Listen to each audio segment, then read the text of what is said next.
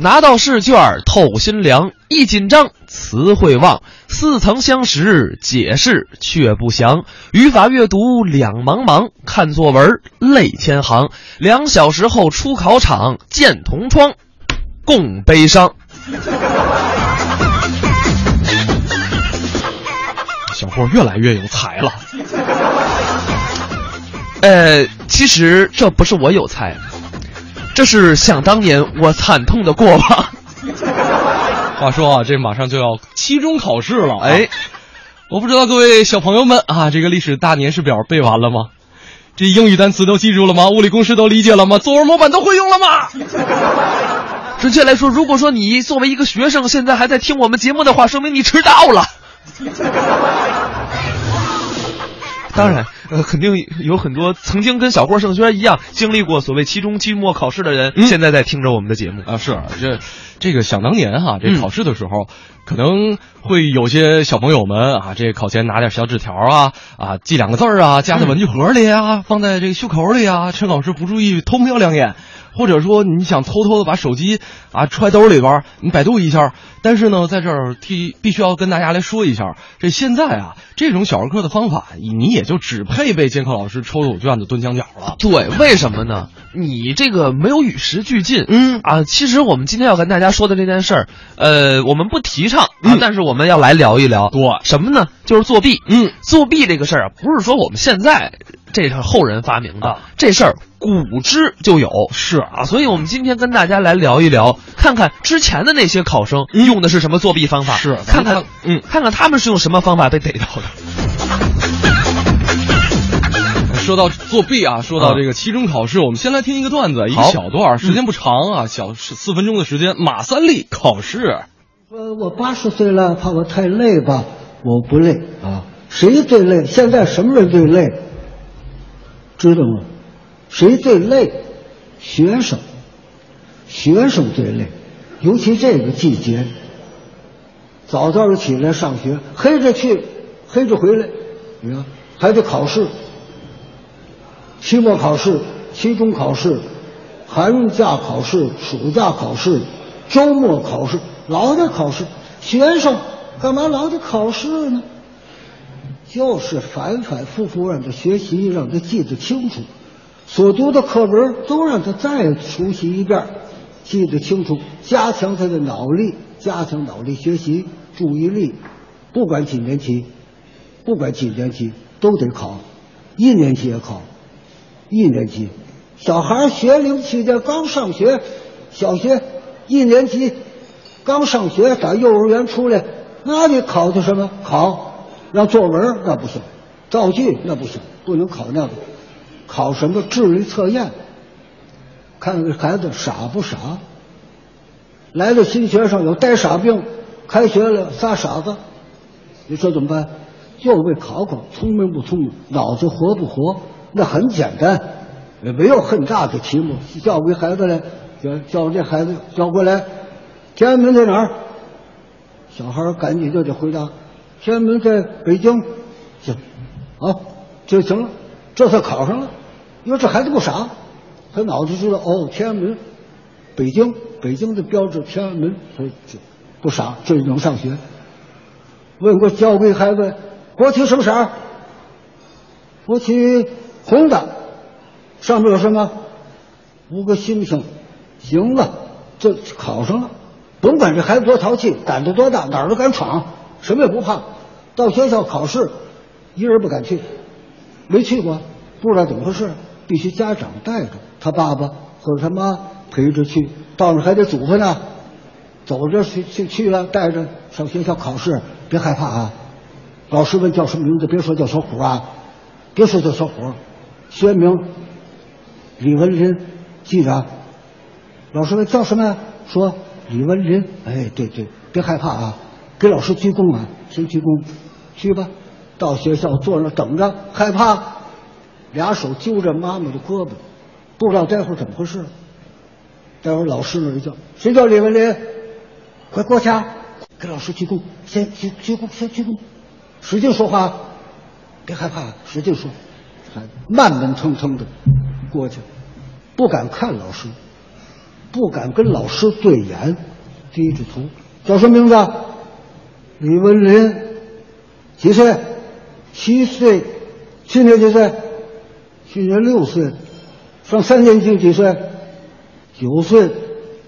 行啊，你爸爸是会计，卖鱼的，哦，买卖人。你妈妈是学校老师，也是卖鱼的，哦，个体户。一百斤鱼卖九十九斤，还剩多少？还剩十斤。听明白了吗？一百斤鱼卖九十九斤，还剩多少？还剩十斤，剩了那么多吗？剩得了。要我爸爸看摊儿，还能剩得多。他们说我八十岁了，怕我太。综艺对对碰，综艺对对碰，综艺对对碰，触动你笑的神经，神经经。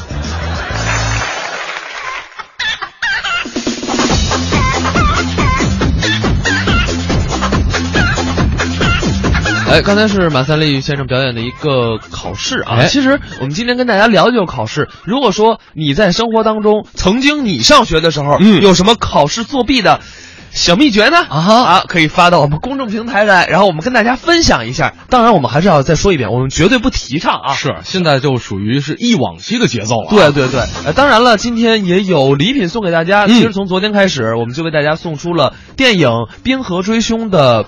这个观影兑换码是然后呢，今天我们依然会送出三位听众，嗯一共六张兑换码，每位是两个名额。没错。然后大家呢，现在可以在微信公众平台参与我们节目的互动话题，嗯，在结束的话题之后，加上您的姓名及联系方式，然后呢，我们会呃第一时段挑出一位听众。哎。咱们回到我们的大话朋友圈啊，嗯这个今天跟大家这个小时说的是什么呢？说一说这个古代的科举考试当中的一些花式的作弊方法啊。哎，虽然说学了这些招式，现在肯定是用不上的。嗯，啊，我们先来看一看这个古代科举考试特别狂拽炫酷的一个科举考场。啊好因为这古代的科举考场跟现在的考场，呃，不太一样，没有现在这么随便。嗯对人家是有专门的地盘儿，专门修建起来的。嗯这考还有专门的考场，还有专门的后勤部门。嗯，就连大门口的牌坊都有仨。这不不是一个高大上就可以简单概括起来的。嗯，这个科举考场里边儿设计的是特别的严谨，布局呢也是特别整齐，像有后场、嗯市场、外联空间和内联空间。你听这个，个名字就、啊就特别的高科技。对我们先说一下后场，就是大家都明白了，就是考生核对姓名，嗯然后准备入场的地方是然后呢，后场的最外沿叫入口牌坊，嗯哎，分别叫叫藤椒房跟起凤房。哎，你知道这个我一直没搞明白啊叫藤椒房，我觉得可以理解。嗯考生啊，就是好多就是取一个这个腾飞嘛高中的对啊啊对高中这个寓意。嗯，这起凤房啥意思呢？起凤，你你看藤椒他是男的，对起凤就是女女的，对吧？ 我我是这么理解的、啊是，。我也是这么理解的啊。啊这大家如果明白的话，也可以跟我们来分享一下。但是我觉得不太可能，因为啊古古代科考科科考去了，科举好像没有女女生考试的是这个啊资格。这个考生就是在刚才小霍说这地儿啊，腾嗯德坊、启风坊排队，嗯然后呢等候点名，点名之后是进入第一道大门。哎，这进了第第一道大门之后呢，还有第二道大门你这这都是废话，后面还有第三道大门啊，是这第二道大门还分东、中、西三个入口啊这考生一般是只能从东门和西门进啊这考官儿来了之后才能这个把中门给打开。嗯，然后呢，我们过了第二道大门，就有第三道大门了。 我们这个节目做的就是合情合理啊。啊是 这个第三道大门就比较重要，嗯叫龙门，哎啊，也就是可能大家觉得这个鲤鱼跃龙门，嗯啊，就是这么个意思。就是它是干嘛呢？呃，就是核对考生姓名，嗯检查一下哎你是不是有资格，哎，确定在这儿考场，然后真正是排队入场了。你想想，这光入就是进考场的流程就已经甩了我们平常用的什么简陋的小教室二十五条街了，这太难得了一件事儿啊。另外呢，考生在核对姓名没有错误之后，就可以进入考场了。嗯这个市场呢，呃，就是考试的场所，它基本上是一个正方形，哎，正中间儿有一楼，嗯，这考官坐楼顶儿上，对，那是监考的楼。监考的楼，哎就看得特别的远。对，另外呢，每一个考生是有一小单间儿，嗯，这小单间儿里边有一小暖炉，哎，还有一壶炭，还还有一这个一篓子炭。对，不过呢，这个不是用来取暖的，嗯，这是给考生什么烧个茶呀。对热个饭呐，哎啊，这个等等等等，就是相当于你得在里边待好长时间。对，因为他这个不让你出来啊，对不让你然后出来呢，这个里面它其实是有厕所的，嗯然后等于是你就在里面待着，你考完你再出来，你也别动它。是然后呢，这个就防止了一些比如说舞弊的这些情况啊，嗯，哎那说到舞弊啊，我们得说到正题了。这个，呃，非常常见的一种作弊的方法哎叫做送关节呃，就是啊，我这个这个特别简单，啊，特别简单。对，就是你这个大家关节儿啊，啊又叫这个鸡膝软骨，也叫掌中宝，然后 就是你晚上你就请考官出去烤串儿去。啊，特别适合跟这个辣子一起炒一 下，啊然后就点小酒，越喝越有啊。 没有没有，开玩笑了。这啊送关节什么意思？就是考生跟这个考官啊，先商量好一个暗号啊。比如说呢，就是比如说在考场下面作诗，嗯然后我写一画一圈儿，哎，然后画一个墨圈儿呢，我就要付白银几两啊然后付一个黄圈儿呢，我就画一个几两，哎，然后呢，这就跟赌博押注似的啊然后考官呢，根据考生下了多少注，就画了多少圈儿，嗯，最后收你多少钱，然后呢，呃，按照什么名次来给你排这个最后的结果。是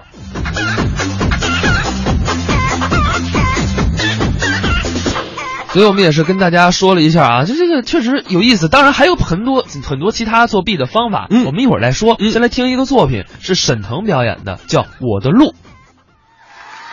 爸，我告诉你啊，你赶紧跟我回去啊！这艺校考试马上就开始了，没工夫跟你这儿废话了啊！我不回去，我报名费都交了，你为啥不让我考？因为我是你爸，我了解你，你就不适合干演员啊！我怎么不适合干演员？那你你为什么要当演员啊？来钱儿快，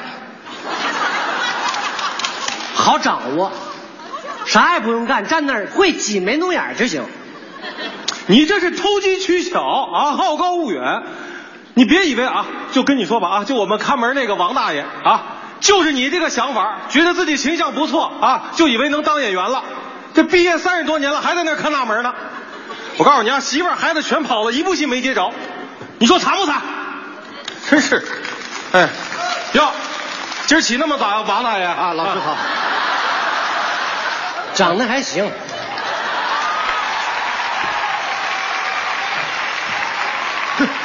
对不起老师，来晚了。行了啊，开始吧。好的，宝贝儿们，不墨迹啊，来，那个把你准备的形体展示一下，别嘚瑟啊，不好使，知道不？来，把你准备的形体展示一下。天上黑子，哼，咋咋咋咋，哼，咋咋咋咋，啥兮兮，啥啥啥啥兮兮，呼下下下下下呼下下。哎，这多好！下下下下，宝贝儿叫什么？啊，何子君， 来自武汉。好的，转下去。哼，咋呼下下下下呼下下下下，哎哎。老师好，我叫金春花，来自黑龙江。好的，开始。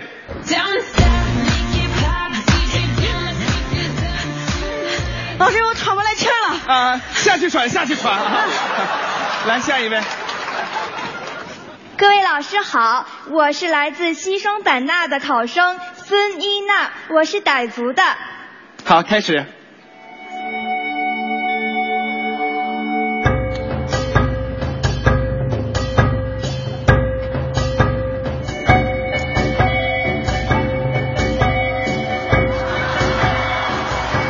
这是什么意思？我的舞蹈名字叫做泼水节。回家泼去去。我我们那边的习俗是，把水泼给别人的话，这个人就是好运的。哎呀，来下一位来。各位老师好，自编舞蹈小段儿。哎我的爸爸发烧了，开始。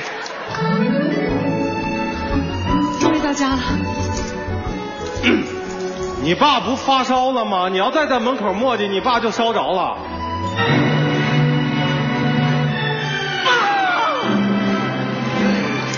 儿子不孝，让你一个人发烧了。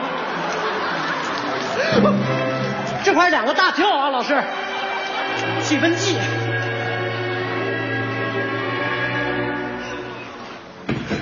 这这个盆儿，停停我有两个停，转，停！你爸是烧着了吗？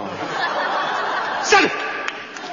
沈主任，这孩子挺好，哎，没准他爸真的死了。滚一边去！来啊，咱们下面做一个感受练习啊，你们要用心去感受一下气氛。好，准备。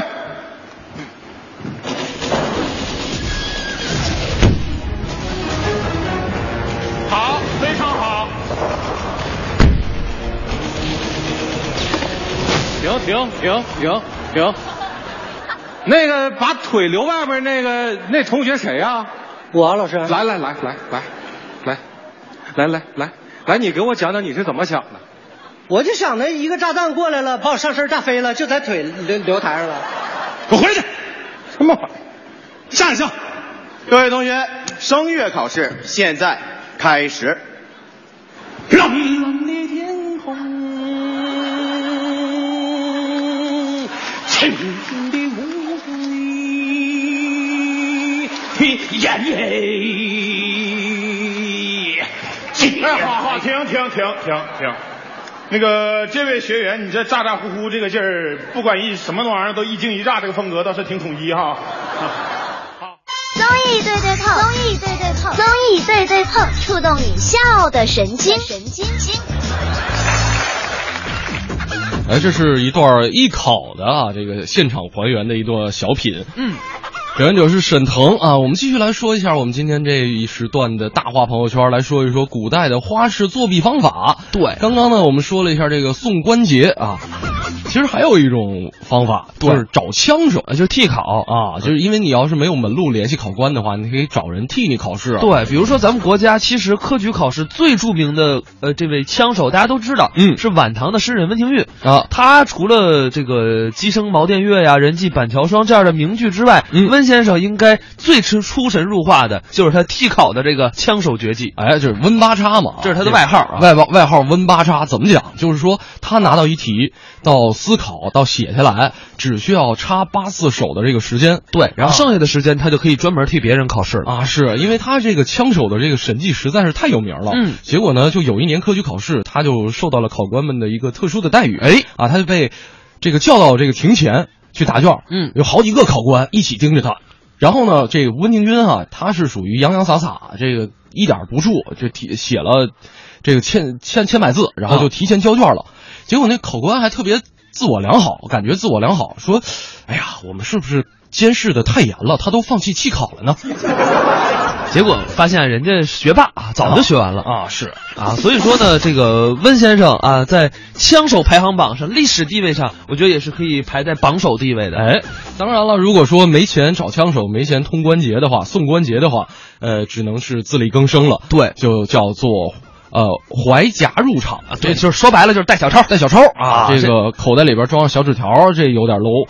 呃，可以说一些更加高级的方法。对，这个小小抄大家可以听一下，大家学学习一下啊。嗯，当然也学习不了了，因为人家必须要用毛笔。哎这支笔一定要精工细作。嗯笔头要用老鼠尾巴上的硬毛，哎一两根为最佳。嗯，毛这个墨水啊，必须是油性的，防止在身上这个穿的汗液打湿。字体呢，要用真花的小楷，就是字儿越小越好。嗯但是字迹必须清楚。然后呢，穿什么？穿一个麻布坎肩儿，哎长五十五厘米，宽五十厘米。嗯上面用毛笔手写上六十二篇八股文，嗯共计四万字。哎，这样考官就看不出来了，然后就是乍眼一看看不出来，密密麻麻的啊对，只有你坐在那儿，你你你看着自己衣服，这才能真正认出来你写的这六十二篇八股文章。是。啊来看一下这边，这位朋友说了说，哎呀，这我曾经往暖气管上写满了答案，没有人发现。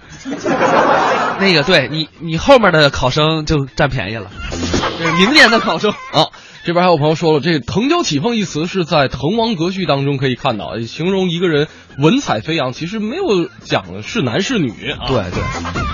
哎，当然了，我们今天跟大家说的是这个作弊啊。嗯。当然，那句话怎么说来着？道高一尺，魔高一丈。哎，也不能说魔高一丈，就是说呢，这个作弊终归终归是不好的。嗯啊，包括在过去啊，很多监考老师当中，有很多是很优秀的，嗯他们不接受所谓的这个关节儿，也不接受贿赂，哎还是兢兢业业、呕心沥血，在为防作弊做出自己卓越的贡献。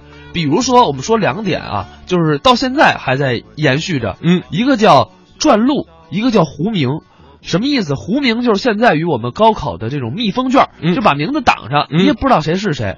另外呢，就是转录，转录什么意思？就是请专人把考生的试卷重新抄写一份儿，哎，这样会避免说在考卷上我们说有送关节儿，但是画记号的这种情况发生。所以我们在节目里还是要说一遍，我们考试凭的是真凭实力，而不是靠这些偷机取巧的事儿。